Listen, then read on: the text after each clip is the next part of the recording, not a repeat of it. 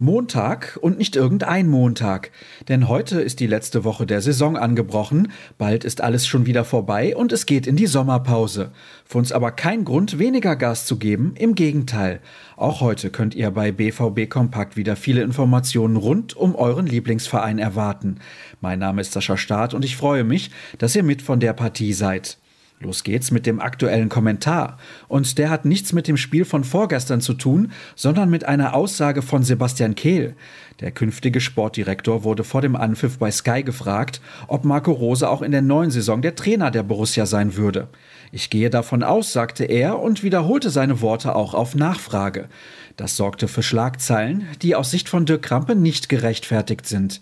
Mehr steht im Artikel des Kollegen. Kommen wir zu ein paar Zahlen zum Sieg von Samstag in Fürth. Ein Akteur drehte in Franken richtig auf, Julian Brandt.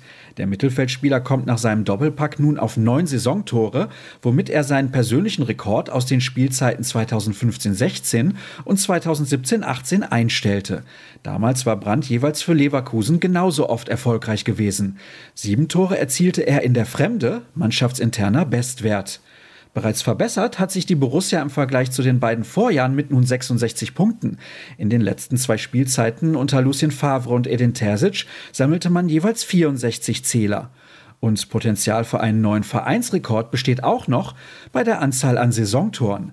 Bislang kommt man in der Liga auf 83 Treffer, 2019-2020 war es nur einer mehr gewesen. Weitere Statistiken dieser Art hat Marvin Hoffmann in unserer Rubrik 09 Fakten zusammengetragen. Ebenfalls stets lesenswert ist unser Telegramm. Dort findet ihr zum Beispiel eine Meldung zu Marcel Schmelzer. Der möchte, genauso wie Nuri Shahin, eine Trainerlaufbahn einschlagen. Zumal seine aktive Karriere seit knapp zwei Jahren aufgrund einer schweren Knieverletzung auf Eis liegt. Seine Rückkehr als Spieler in den Profifußball erscheint unwahrscheinlich. Nun nutzt er die Chance, um bei seinem ehemaligen Mitspieler ein Praktikum zu absolvieren. Shahin trainiert aktuell den türkischen Erstligisten Antalyaspor. Wir wechseln komplett das Thema und beschäftigen uns mit ein paar Notizen abseits des Rasens. Das frühe Ausscheiden in den Pokalwettbewerben wirkt sich erwartungsgemäß auf den Kontostand des Vereins aus. Im ersten Quartal des Jahres sank die Gesamtleistung des Konzerns um gut 21 Millionen Euro, die Umsatzerlöse um circa 16 Millionen Euro. Details erfahrt ihr im Text von Dirk Krampe. Umso besser, dass eine Zusammenarbeit weiter fortgesetzt wird, genauer gesagt die mit Eurowings.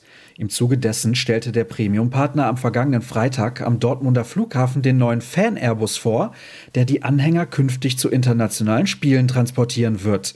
Der Airbus ist mit den Silhouetten einiger Clublegenden wie DD, Lars Ricken oder Karl-Heinz Riedle gebrandet.